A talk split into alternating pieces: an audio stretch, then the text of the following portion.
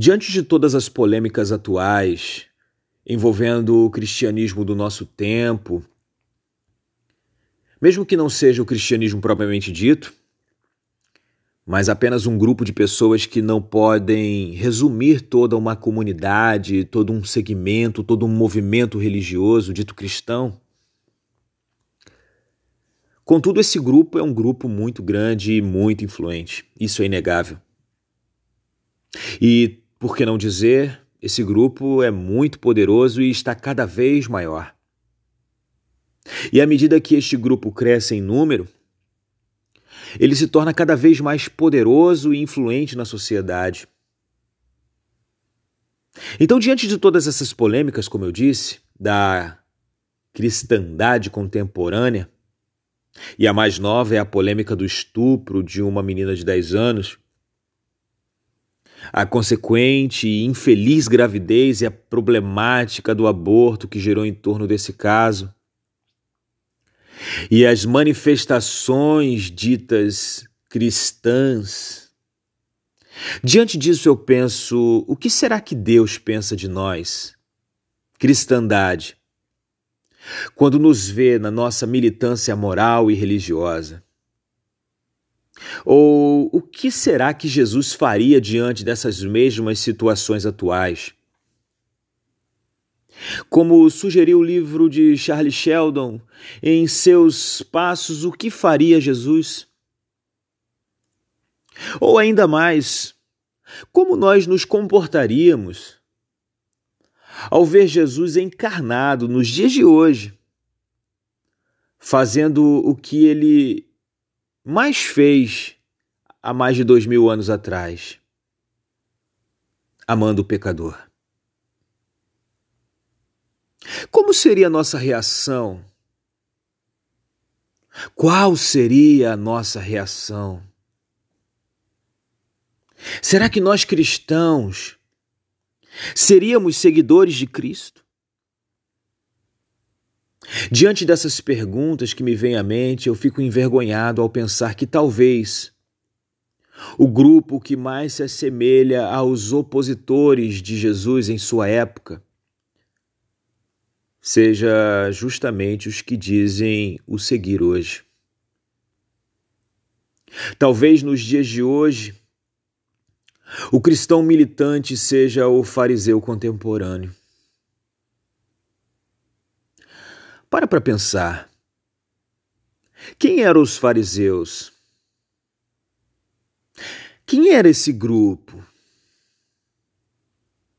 Os fariseus eram aquele grupo religioso de muita influência e movimentação política que se viam como os detentores da moral, os representantes de Deus. E não apenas os detentores da moral, mas principalmente os defensores da moral. E em nome dessa moral, a tal moral religiosa, parecia que tudo era permitido até mesmo, ironicamente, ser imoral. Será que essa definição se restringe apenas a esse grupo religioso da época de Jesus? Eu penso que não. Eu penso que o mesmo Jesus que provocou escândalo na comunidade religiosa de sua época também causaria escândalo hoje se essa comunidade dita cristã, que se diz seguidora de Jesus, pelo menos lesse suas biografias.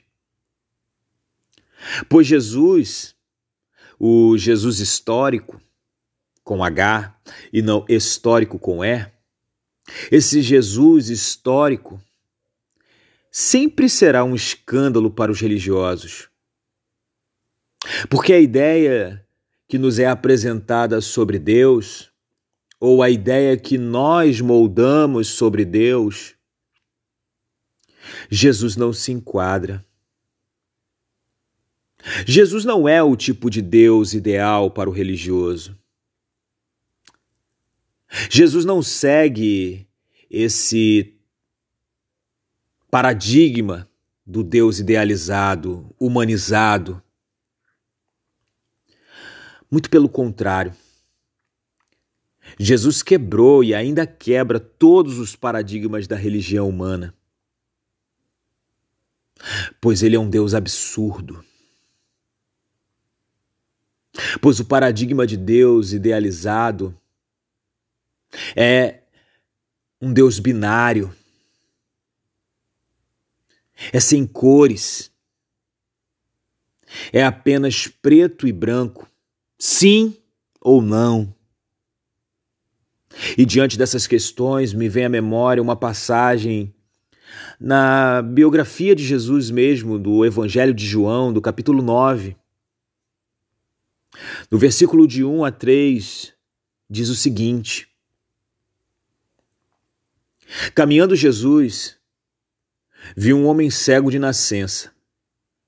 E os seus discípulos perguntaram: Mestre, quem pecou? Este ou os seus pais para que nascesse cego?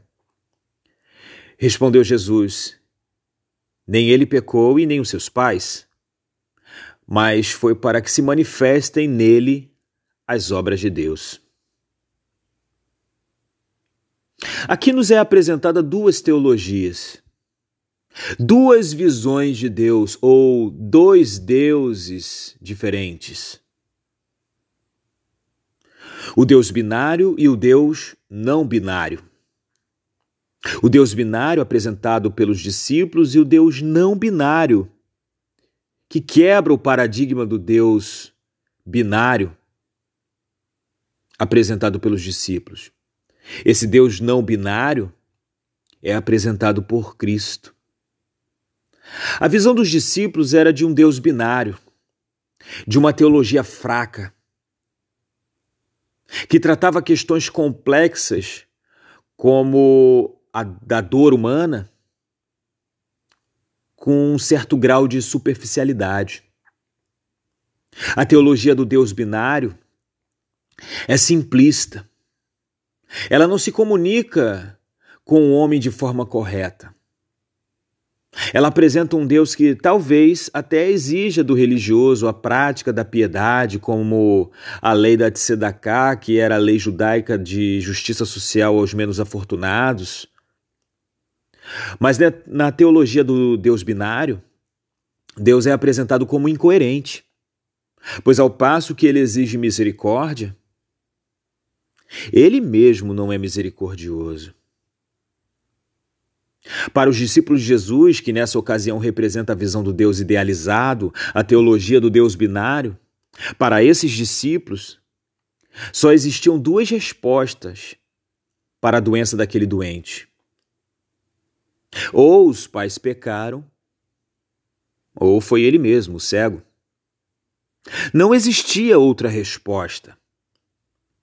Essa teologia pôs fim a toda a investigação da causalidade da dor humana, que é talvez o tema mais discutido até hoje, não apenas pela religião ou pela filosofia, mas por toda a humanidade.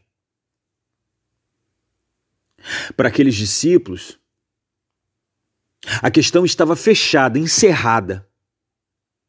Ou é uma coisa, ou é outra. Ou é sim, ou é não. Ou é preto, ou é branco. Ou é pecado dos pais, ou é pecado daquele cego. Não existia outra possibilidade de causa. Mas a resposta de Jesus veio quebrando esse paradigma. Nem este, nem seus pais. O que é interessante em Jesus é que ele parece gostar de dar respostas que parecem não pôr fim a questões polêmicas. Em outra ocasião, nesse mesmo Evangelho de João, só que no capítulo 4, Jesus é perguntado por uma mulher onde é o lugar devido para se adorar a Deus. Qual é o lugar certo para adoração? Na pergunta, mais uma vez, é apresentada a teologia do Deus binário. É aqui neste monte, em Samaria, ou em Jerusalém? A resposta de Jesus mais uma vez quebra o paradigma do Deus binário. nem aqui, nem em Jerusalém. Essas são apenas algumas das tantas outras vezes que Jesus vai se repetir no decorrer dos quase três anos e meio que ele esteve aqui encarnado, andando entre os homens. Nesse período, uma das coisas que ele mais fez foi, entre aspas, causar escândalo. Talvez Jesus tenha escandalizado mais do que curado. Mas, de certo modo, a cura que ele tinha em mente começava com o ato de escandalizar. Pois ele tinha em mente curar a mentalidade binária dos homens em relação a Deus. Hoje me parece que essa doença continua em atividade. Essa é uma verdadeira pandemia, que compete com a pandemia do coronavírus. E assim como qualquer vírus, é invisível, porém muito infecciosa. Talvez essa seja muito mais letal que o coronavírus. Infelizmente, matando não apenas quem a possui, mas principalmente a inocentes. Nessa situação da menina estuprada e que engravidou do seu tio, a situação do aborto não era para ser refletido o que está certo, o que está errado. Na verdade, deveríamos lamentar e chorar, e não chorar um choro religioso, mas um choro de empatia.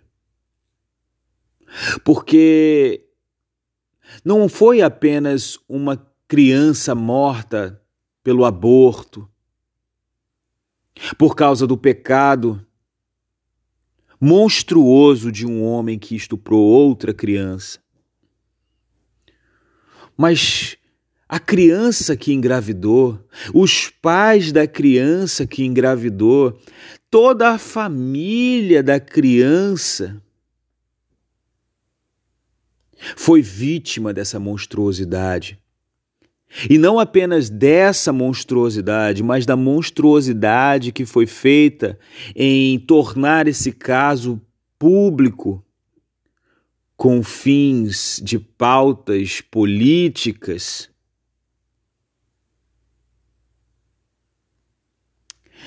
O que vem ao meu coração é lamento. A minha oração é que Deus tenha misericórdia de mim. Que Deus tenha misericórdia de nós. Que Deus tenha misericórdia da nossa geração. E que a minha geração entenda de uma vez por todas e aprenda que diante de situações complexas não é aceitável uma visão binária, simplista e insensível. Isso não é aceitável. Porque Deus não é binário, nem simplista, e muito menos insensível à dor humana. E infelizmente isso para muitos ainda é um absurdo. Que essa palavra possa trazer não apenas confronto para você, como também consolo. Que Deus possa te abençoar poderosamente nesse dia.